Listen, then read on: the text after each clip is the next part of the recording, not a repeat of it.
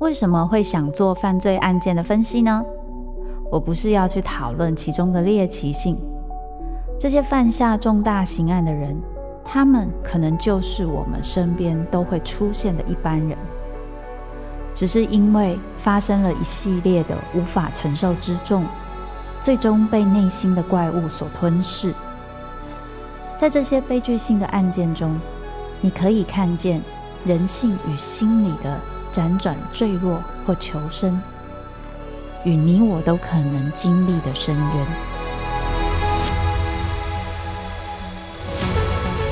我是周慕姿，我的全新订阅节目《周慕姿读犯罪脚本》，被恶魔追逐的人，带你从心理学的角度探索人性的黑暗面。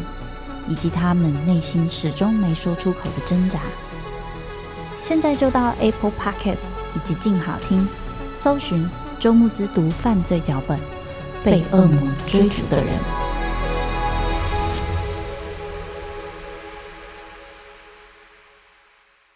每个作家的人生都是他最大的创作。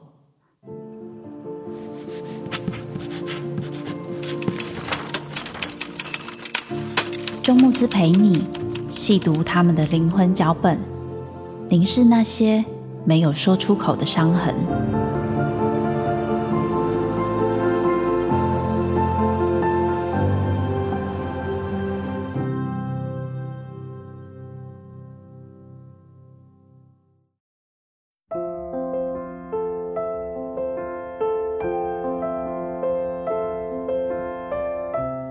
各位听众，大家好。欢迎收听由静好听制作播出的节目《作家的灵魂脚本》，周慕姿陪你读那些作家没有说出口的伤。我是主持人周慕姿。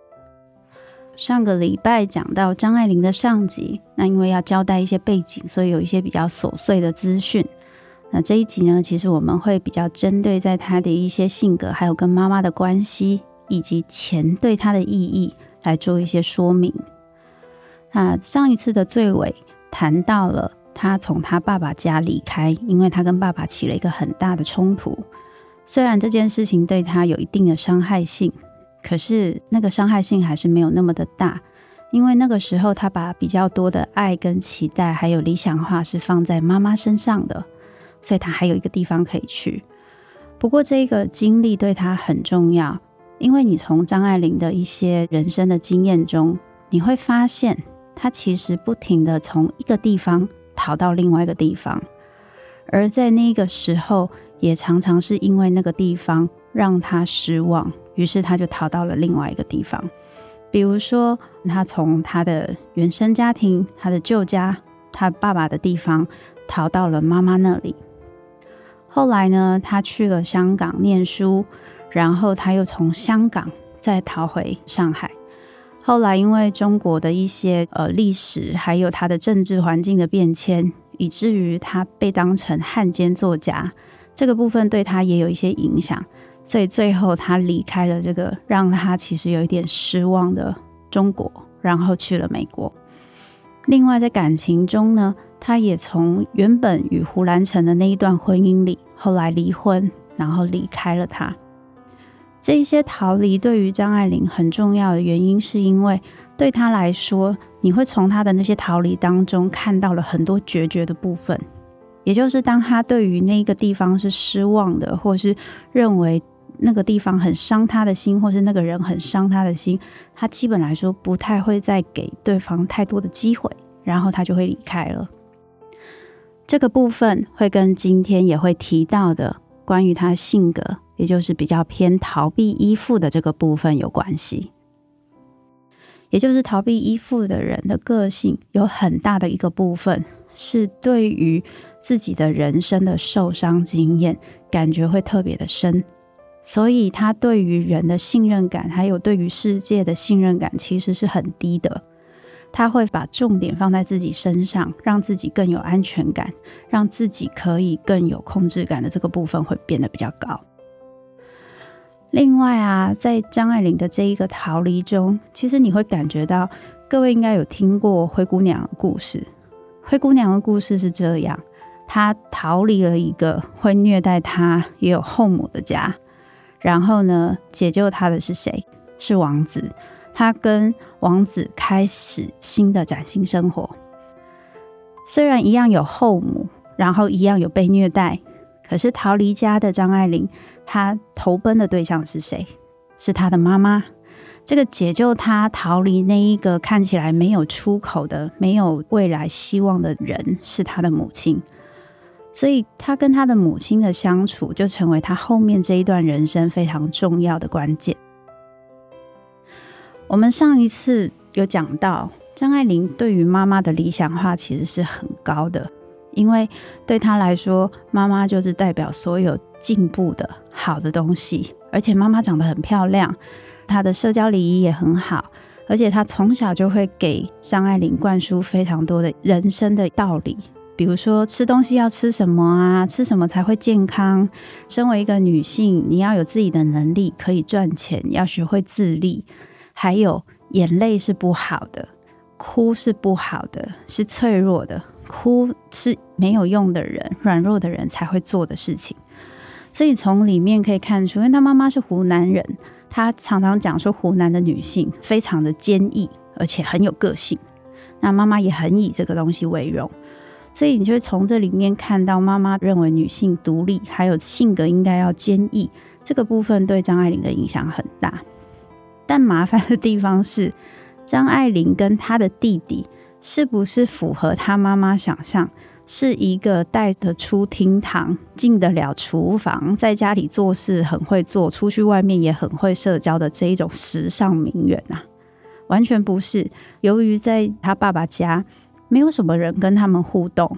应该是说会跟他互动的，就是照顾他的人，所以他会听他们讲故事。可是越来越大之后，这些人跟他的互动不会是跟他聊天，不会是去理解他的人生、他的生活，还有他的思想。所以他很习惯在自己的世界里面。他的弟弟也是，对于别人，他们比较习惯的是去看人家脸色，包含他的爸爸，有时候也是偶尔会抓狂一下，然后身边的人。跟那些大人互动，常常都是以观察者的状况，所以看人家脸色去做一些调整，就变成他们习惯做的事情。特别是后来又有后母，这个部分在张爱玲在跟妈妈相处的时候，也时常用这个方式。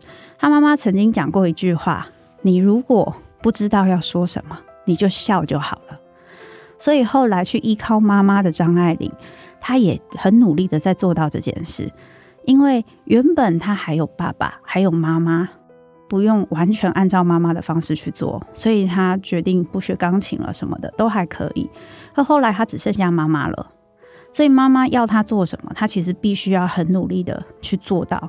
尤其是妈妈一直告诉他说：“我在你身上花了很多钱，为了你的教育等等，我现在其实过得很辛苦。”所以张爱玲在面对妈妈，一直有很深的罪恶感。你细看她跟张爱玲的互动方式，其实是非常复杂的。有一本书叫《妈妈的公主病》，里面有讲到很多会让小孩出现各种心理困扰的母亲，其中有两种母亲，一个叫做环抱型母亲，就是我什么都要管，然后我很严苛，又要照顾你，可是我要管很多。另外一种是漠视型母亲，就是我什么都不管。你就自己长自己大这一种，张爱玲妈妈就扮演了这两个角色，因为她有时候会出现，然后就管很多。你怎么不会做这个？不会做那个？你怎么连拿个东西给我都不行？印象最深刻是因为张爱玲的妈妈她就是走时尚名媛路线。有一次她办宴会的时候，她就跟张爱玲说：“我们缺了一张椅子。”张爱玲找遍全家，就是没有椅子。所以她想到啊，自己房间有一个小沙发椅，她就想把那个小沙发椅拉过来充当那个椅子。在拉过来的路上，妈妈看到了，非常吃惊的说：“你在做什么？”然后呢，妈妈跟他又把那个沙发拉回房间。妈妈就说：“什么人会做这样的事情？”然后要离开的时候，就对他说了一句“猪”，用非常愤恨、非常贬低、轻蔑的口气，是有点羞辱性的。张爱玲以一个影射他自己经验的小说里面写到，他上一次听到妈妈用这样的口气去骂人，是他妈妈在骂一个他们家的女佣的时候。这件事情对他印象很深刻，而他觉得他内心那些唯一对妈妈剩下的那一些细碎的爱，整个都碎裂了。这件事情对张爱玲的影响很大，那个大并不是只是因为这个事情，而是妈妈在教养的过程中，其实都是用这么严苛的方式去管教他，说他，所以他有时候会在他小说里面讲一些可能有些人看了会很有感觉的话。比如说，当妈妈骂他的时候，他就说：“啊，要记得的事情又要多一项了。”我想，如果家里有遇到有一些父母很爱念的，可能看到这句话会很有感觉。可是，妈妈做这样子的事情的时候，代表着他对于张爱玲有很多的很多的失望。这些失望，其实张爱玲都会感觉到，而且呢，他还很容易会怀疑张爱玲。比如说，在张爱玲她在香港念书的时候，她曾经拿到一个老师给她的奖学金，八百块，其实蛮多的。她很开心拿去给她的妈妈，跟她妈妈说了这件事。妈妈马上的反应是：老师没事，为什么要给你这个钱？那因为那个老师是男老师，所以妈妈就怀疑是不是他跟老师有什么亲密关系，所以老师才会这么对他。这件事情在张爱玲的眼中，她完全觉得不可思议。妈妈怎么会这么怀疑她呢？甚至妈妈会因为这个怀疑，在张爱玲洗澡的时候冲进她的洗澡的浴室，然后看她的身体。因为那个时候还是会有一些观念，觉得说，如果你有发生性关系，也许你身体的某些部分会产生一些变化。妈妈这样闯进她的浴室，为了确定她有没有失去贞操，做过两次这样的事情。可能会有些人听到这里觉得很不可思议，怎么会有妈妈一天到晚在怀疑她的小孩？可是如果你知道妈妈的经历，你可能就会了解到，这个怀疑可能不只是怀疑，而是妈妈的投射。怎么说妈妈的投射呢？那就是妈妈其实是一个靠祖产在过生活的人，在她的人生中，她也是蛮会花钱的。她那么会花钱，可是她有没有自己的能力可以赚钱？其实没有。因为他并没有受教育，这件事情是他心里永远的伤。可是他最好的东西是什么？他最好的东西就是他的气质跟他的美。所以妈妈有的时候会依靠着自己的人或身体去交换一些爱或物质，甚至在张爱玲那时候生病，她为了要让一个医生来照顾她，她也是用。身体去交换了这件事情，对妈妈来说，其实这是一个她已经分不太出来的事情。就是我到底是因为爱这个人，还是为了要给他物质，还是为了要拿到他的物质这个部分，这让他其实已经开始有点混乱。可是就是因为妈妈会做这件事情，他有时候就是会使用他的身体，甚至他的人去交换一些他想要的东西，所以他也怀疑张爱玲会做这样的事情。也就是说，今天如果你不会做这样的事情，你其实不会那么容易去怀疑或往那个方面想，因为这件事情没有在你的世界里面。所以用这个角度去看，你就会理解到为什么张爱玲的妈妈会这么容易怀疑张爱玲是不是跟别人发生了什么，所以才可以得到什么。另外，张爱玲的妈妈黄素琼，她也帮自己取了一个名字，她是一个偶像包袱很重的人。也就是说，他很希望自己是被别人觉得很好的、很棒的，看起来既美又有气质，然后很多部分是很好的。所以，面对张爱玲对她的理想化，她有没有感觉？她其实有感觉，她也开心，她也很享受，然后她也会继续去严苛的要求张爱玲。可是，张爱玲是个很聪明的人。她妈妈那些想藏在舞台下的那一些东西，包含她会批评别人，或是她说一套做一套，她一边说要怎么样怎么样，可是她其实没有做到，等等，这会让张爱玲越看越觉得我这个妈妈跟我想象中的不太一样。他妈妈在这方面又很敏感，对于这些人没办法给他爱，他特别敏感；对于那些没有办法把他放在第一位的人，他特别讨厌。所以他对于这样子的张爱玲，他又很生气，他就觉得你。这样的孩子怎么这么没有同理心？印象很深刻是小说有一个情节，是他妈妈好像在说一些什么，然后是在抱怨他人生有多辛苦之类的。简单的说，有些人就说他就在情绪勒索。哦，没有，要张爱玲接受那才叫情绪勒索哈。所以他在抱怨他的人生，张爱玲听了不知道怎么反应，他就笑。结果他笑的时候，他妈妈就说：“你怎么那么没有良心啊？”然后张爱玲就说：“可是妈，你不是说不知道要回什么时候笑就对了吗？做一个那个可爱气的概念，我就笑就好了。”妈妈就说：“那是对别人呐、啊，对我你怎么可以这样？”这对张爱玲来说，可能妈妈也已经是别人了。这一句话讲起来轻描淡写，但其实很重。因为当他开始决定妈妈是别人了之后，他想尽办法想要还妈妈钱。说到这个还钱的部分，因为他的妈妈一直让他觉得就是要努力靠自己。张爱玲在小说里面讲过一句话，叫做“一个人可以爱一个人到可以跟他伸手拿零用钱，那真的是一个很深的爱。”所以，那不管是对要钱的人跟给钱的人来说，都是一个非常大的考验。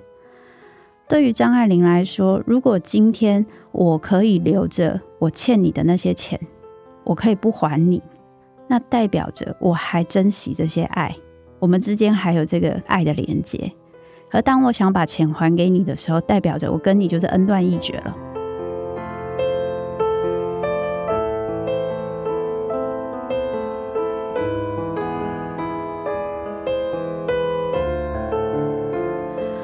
对于张爱玲来说，这个钱代表的意义是什么？它代表的是我的能力，还有我可以决定把爱给谁，还有谁可以给我爱。这件事情其实，在他跟胡兰成的关系中也看得出来。很多人会说，他跟胡兰成离婚分手之后，他还给胡兰成一大笔钱。那很多人都说：“天哪，张爱玲真是爱胡兰成，爱到死去活来，爱到可以为他奉献一切。”可是，如果你去深究张爱玲的这一些作品，还有她自己对钱的观念，你就发现，对她来说，爱跟钱是连在一起的。所以，如果我愿意收你的钱，我愿意从一个我要靠自己，我要独立自主，然后我要自己赚钱的人，到我愿意被你帮助。让你看到我的脆弱，让你帮助我，那代表我是爱你的，所以我愿意接受你的爱。但是当我今天觉得我想跟你银货两訖，两不相欠，那就代表我跟你也没有什么情感的纠葛了。因此后来张爱玲她心心念念要还她妈妈钱，她就从胡兰成提供她的钱当中换了黄金还给她妈妈。当然，后来她妈妈是不收的，而这件事情对张爱玲的影响其实已经在了，那就是她觉得妈妈一直让她觉得自己是亏欠她的，因为她拿了那些钱。那最简单的方式就是，我不要让你一直觉得说花在我身上是不值得的，好像我永远都不够好，每天都被你挑剔出一堆东西，永远不是你心目中那个满意的小孩。那最简单的方式就是我把钱还你嘛。那把钱还你这件事情不就解决了吗？所以就胡兰成的那个状况来说，他后来会给他那一笔钱，有点像是补偿之前胡兰成提供他可以还妈妈的钱。我把钱还你了，这样子我们两个人再也两不相欠了，也没有说什么你以前给我一堆钱，然后因为你很爱我，没有那些钱我都还你了。所以，这个钱本身的意义，对于张爱玲来说，它其实是一个能力的展现，就是我在打脸你啦。我之前要让你帮我，其实是给你一个机会，我愿意相信你，愿意让你爱我，我给你这个机会进入我最脆弱的世界。我现在把钱还你，就是我拿出我最有力量的样子，我再也不要让你看到我的脆弱。这一件事情，这个展现。和逃避依附的人其实有很大的类似。逃避依附的人在面对世界和焦虑依附特别不一样。关于这个焦虑依附、逃避依附和安全依附，其实是我们所谓的依附理论的一个部分。那我今天稍微介绍一下关于逃避依附的特色。当然，依附的这个状态它是会有变化的。也就是说，你有可能在日常的表现看起来是比较偏逃避依附，可是你在跟不同的人互动，你的依附状态会有一些变化。可是如果你是一个比较偏怎么样性格特质的人，大概那个变化程度就不会差太多。比如说，你如果是一个偏比较逃避依附的性格特质的人，表现的方式就是你跟别人的相处看起来都还 OK，一般般，就看到人要说人话、做做样子、装装面具都没有什么问题。可是别人很难看到你的脆弱的那一面，你也很难表达你那些脆弱的感受，还有。你对于世界跟人的看法，基本来说是比较悲观的，那就是你常常会觉得这个世界跟人多半会让你失望，所以你也比较不是那么喜欢跟人深入的相处。既然会失望，那保护自己不要受伤，就成为我这一辈子最重要的事情。因为这个世界会让我失望，我把重点放在人身上，人也会让我失望。所以我放在谁身上最好？放在自己身上最好，因为最可靠。所以我要努力发展我的成就跟发展我的能力，就成为我生活最重要的事情。这个是逃避依附非常大的特色。会有这样子的特色，当然也跟一个部分有关，一个是他们对人的一些感受跟表现，其实敏感度是很高的。反而你敏感度没有那么高。你其实不会这么容易失望，你就是因为敏感度很高，常常会失望，所以你就会怎么样？你就会把感觉关掉。你会需要把感觉关掉，一定是因为常常会痛，你才要关掉感觉。可是因为你常常关掉感觉，你也会失去对别人的兴趣，于是很多人就会觉得你好像有点冷淡，好像很难走进你的世界。然后你又更觉得好像别人是很难理解的，或是你很难跟别人相处，这个东西就变成一个恶性循环。其实张爱玲还有一个部分，当然这一个部分跟她的逃避依附有关哦，就是有所谓的依赖无能，她不太习惯依靠别人。那刚刚我们在讲到逃避依附本来就有这个特色，那会特别讲到依赖无能，是因为有些逃避依附他不一定完全不能依赖别人。有些还是有可能可以，可是这一种逃避依附，它的状况就是我会非常努力的想要靠自己，然后我会努力的把所有的重点跟重心都放在我自己身上，我不要让别人有机会可以帮我，因为我不想欠别人。当我今天欠了别人的时候，我会很害怕，代表着是什么？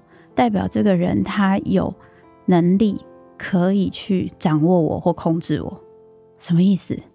因为他知道我最脆弱的部分，他知道怎么样可以帮我，那不就代表他知道我最脆弱的部分是什么？我最不能照顾自己的是什么？我最不能做到的事情是什么？我的弱点就在别人手上。所以，很多逃避依附的人，或依赖无能的人，他们本身不会说太多自己的事情。那有些人也会说很多，可是他说的是别的事。他不会说自己最不擅长或最脆弱的事情，因为在讲这件事情的时候，别人会有一些回应，那个回应也会让他觉得害怕。那是代表着你就知道我最脆弱的东西是什么，你就要帮我吗？可是你如果没有帮，我就会觉得你说说而已，然后又会再勾起我对人的不信任感。你看人都这样，所以靠自己最好，这个东西就变成一个恶性循环。嗯，从他的妈妈讲到他的逃避依附，其实这两个关联性是很高的。在《妈妈的公主病》里面讲到，他的母亲有点像是环抱型母亲，又有点像漠视型母亲。他会对他很严格，可是却又没有给他多少爱，常常让他感觉他必须要做到些什么才能符合他妈妈的期待，也就是他好像一定要有用才能被爱。他一定要做到一些标准才叫有价值。书里面有讲啊，这种母亲常常会养出两种小孩，一种小孩就是高成就小孩。什么叫高成就小孩？就是他什么东西都做得很好，做得很完美。另外一种反而是一事无成的，比较低成就的小孩。会有这样的差别，是因为高成就的小孩性格就是比较好强。好啊，你都觉得我什么都做不到，我什么都不好，我就硬做给你看，我一定要让你刮目相看，让你把你的话全部给我吞回去。那低成就小孩就是好啦好啦，我什么做都不对啦，好啦，那你说了算，那算了，我就什么都不要做，反正你都觉得我做不好。听起来是完全不同的表现，对不对？但是他们的内在是一样的，就是他的自我价值感是低的。不管是逃避依附跟焦虑依附，虽然展现的形象是差很多，但他们其实也都有一个一样的部分，就是他们其实对于自己的信心是低的，对于自己的价值是低的，所以他不太能相信真的会有人无条件的爱他们。他们认为这个世界总是危险的，大家都是以自己的利益为主，不会有人会为了我做些什么。所以最安全的部分就是我把自己照顾好就好。后来张爱玲在嫁给第二任的先生，然后第二任先生过世之后，她在美国度过了很长一段自己的生活。对他来说，这一段他自己的生活中，除了他做了一些很少数的创作，他其实花最多的时间是在爬梳那些他过往童年经验、成长经验的那些伤口，写成作品，还有去爬梳那些以前带给他一些美好记忆，在他童年的那一些文学作品，然后去重新的，不管是翻译也好，或是做一些校订啊等等。比如说《红楼梦宴》，或者是《海上花列传》等等，对他来说，可能在他一直一直以来的受伤，让他对人的信任感真的变得很低。而后来，他只愿意活在他能够控制的生活里面。可能有时候你是这个样子，觉得不敢依赖别人，因为你很怕欠别人，所以你不太敢跟别人有很多的连结。你可能以为你是怕别人对你失望，可是深究之下，其实你最害怕的是你自己对别人失望。因为有的时候你得到一些别人的给予的时候，你会以为是爱，可是你发现他觉得是欠。然后呢，他为你做的那些事情、花的那些钱、给的那些资源，他心心念念要你还他。这种事情，特别是在我们的家庭环境中，常常会看见。有些父母就会说：“养你花很多钱啊，你还不知道感恩啊，不知道孝顺啊。”其实父母要的是什么？是爱。可是他说的是什么？是钱。于是孩子就会怎么想？好，今天你会老，我会长大。所以，当有一天我可以把钱砸在你脸上的时候，就是我可以讲话大声的时候。然后你就开始慢慢的想要让自己有更多的成就，也有更多的钱。如此，你可以得到成就感，你也永远不用再从别人的口中感受到那些亏欠，甚至有那些罪恶感，甚至有那种无力感，或是觉得自己好没有用哦，一直要花人家的钱。很像拖油瓶的感觉，可是，在这样子的循环之下，你发现你自己越来越不敢依赖别人，然后你也不太敢让别人照顾你。可是，关于要跟别人产生一个爱跟连接的关系，其实和互相照顾、互相表现出脆弱的那一面是很重要的。可是，因为你很怕依赖别人，所以你不太敢表现你的脆弱那一面。爱对你来说就变成一种很奢侈的东西，你只有努力的花时间在你的成就跟你的钱上面，因为这些东西是可以掌握的，是实用的，而且它可以成为你的安全感，让你觉得安心，然后你就可以关掉那些你对爱的需求，你觉得你不需要爱。不过最麻烦的地方其实是这样，对你来说跟对对方来说。爱跟钱都是一样的意义，也就是对方也觉得他会爱你，所以他给你钱。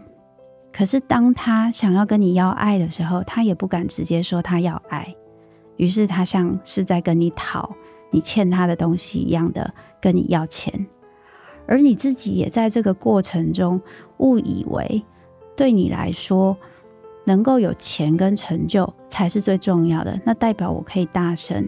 你关掉了爱的能力，就让你没有发现你其实是很需要爱的，然后你其实是很需要别人供给爱的。可是因为过往那个钱与爱混在一起的过程中，会让你觉得需要爱的你就是需要钱的你，那样的你是无能又无力的，这是非常非常矛盾的。在我们台湾的传统社会里面，爱跟钱其实是常常混在一起的。我爱你，所以我给你钱。如果你爱我，你就会给我很多钱跟资源。对于逃避依附的人来说，甚至会觉得说，如果我今天敢让你给我钱、给我帮助，其实那也代表我愿意接受你的爱，我愿意相信你是爱我的。这些爱跟钱的复杂的、混乱的一些定义跟思绪，可能会影响着我们跟自己身边亲密的人的关系。就张爱玲来说是这样的，那对你来说，你和你的父母，你的伴侣，你们之间钱的意义是什么呢？会不会你们在追求、争执的，其实都是一样的东西？那就是你们追求的其实不是钱，而是爱呢？这都是我们可以慢慢思考的。好，那今天分享到这里，感谢各位的收听，请大家持续锁定由静好听制作播出的节目《作家的灵魂脚本》。周慕姿陪你读那些作家没有说出口的伤，并下载静好听 APP。我们下次再聊。